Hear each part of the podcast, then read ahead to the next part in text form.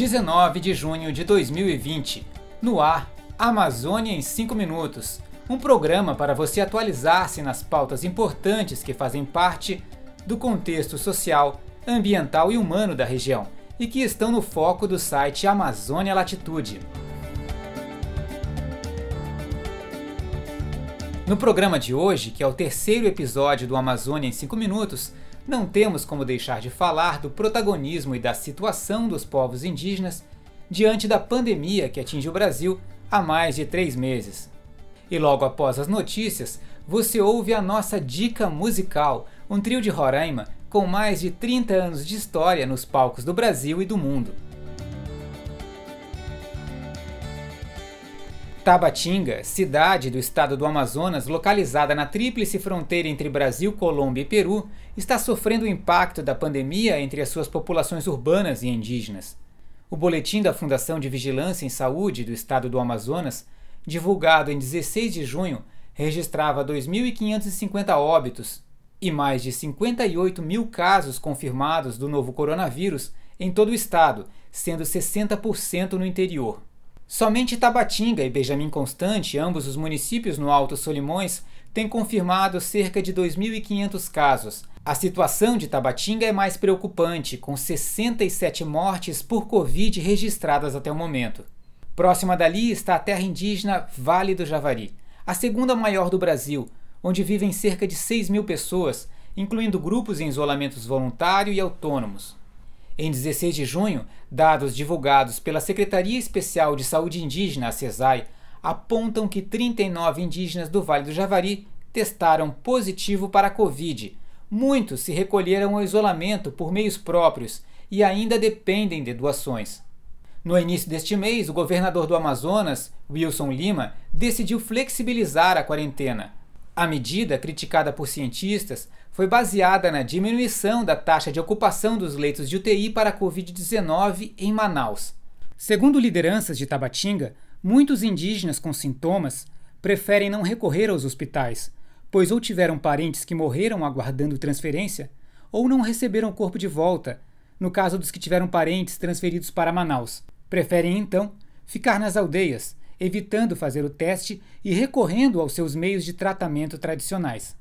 Considerando esse quadro preocupante, presente não apenas nas áreas de fronteira, mas em toda a Amazônia, o professor Marcos Colom publicou o artigo intitulado Indiferença do Estado brasileiro demanda ação multilateral contra a pandemia na Amazônia, disponível na íntegra no site Amazônia Latitude, e que você ouve agora, resumido em seus principais pontos.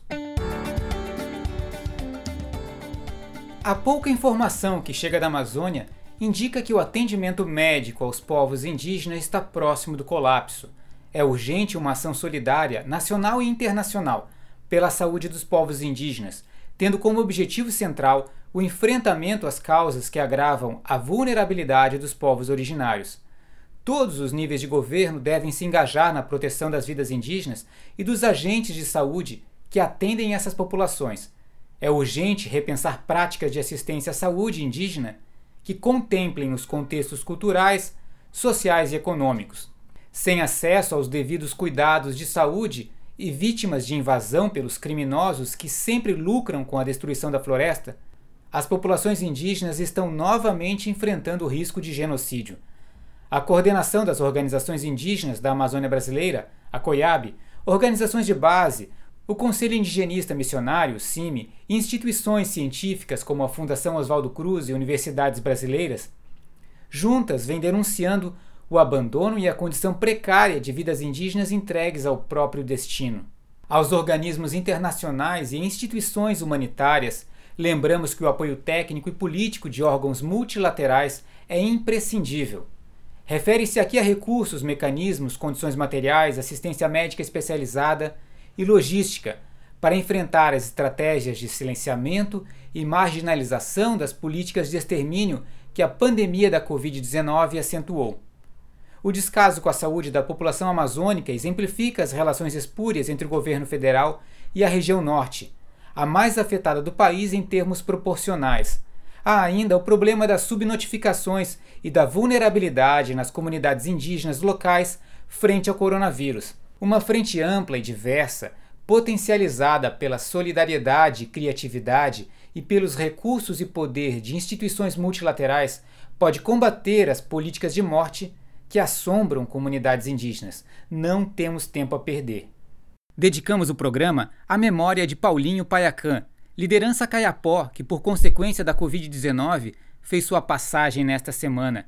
Paiacan atuou durante décadas como o árduo defensor da demarcação das terras indígenas e da proteção dos seus territórios. E sigamos com a dica musical do Amazônia em 5 minutos.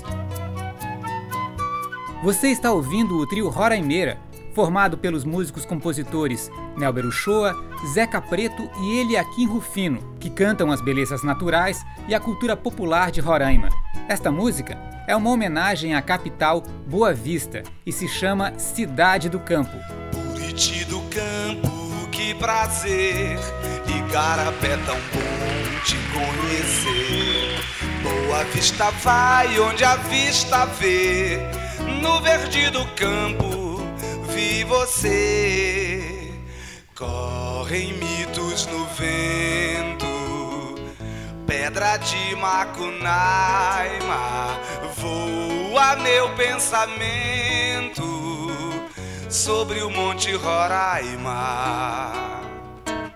Para você conhecer mais a história e a arte do trio Roraimeira, a dica é buscar no YouTube um documentário chamado Roraimeira Expressão Amazônica, um filme de Tiago Briglia. E ao som da música Macunaimando, agradecemos ao nosso público pela audiência. Amazônia em 5 Minutos é uma produção da Amazônia Latitude, com apresentação de Bob Barbosa. Segue o som com o trio Roraima. Cai o sol na terra de boa vista no céu, lua cheia de mel.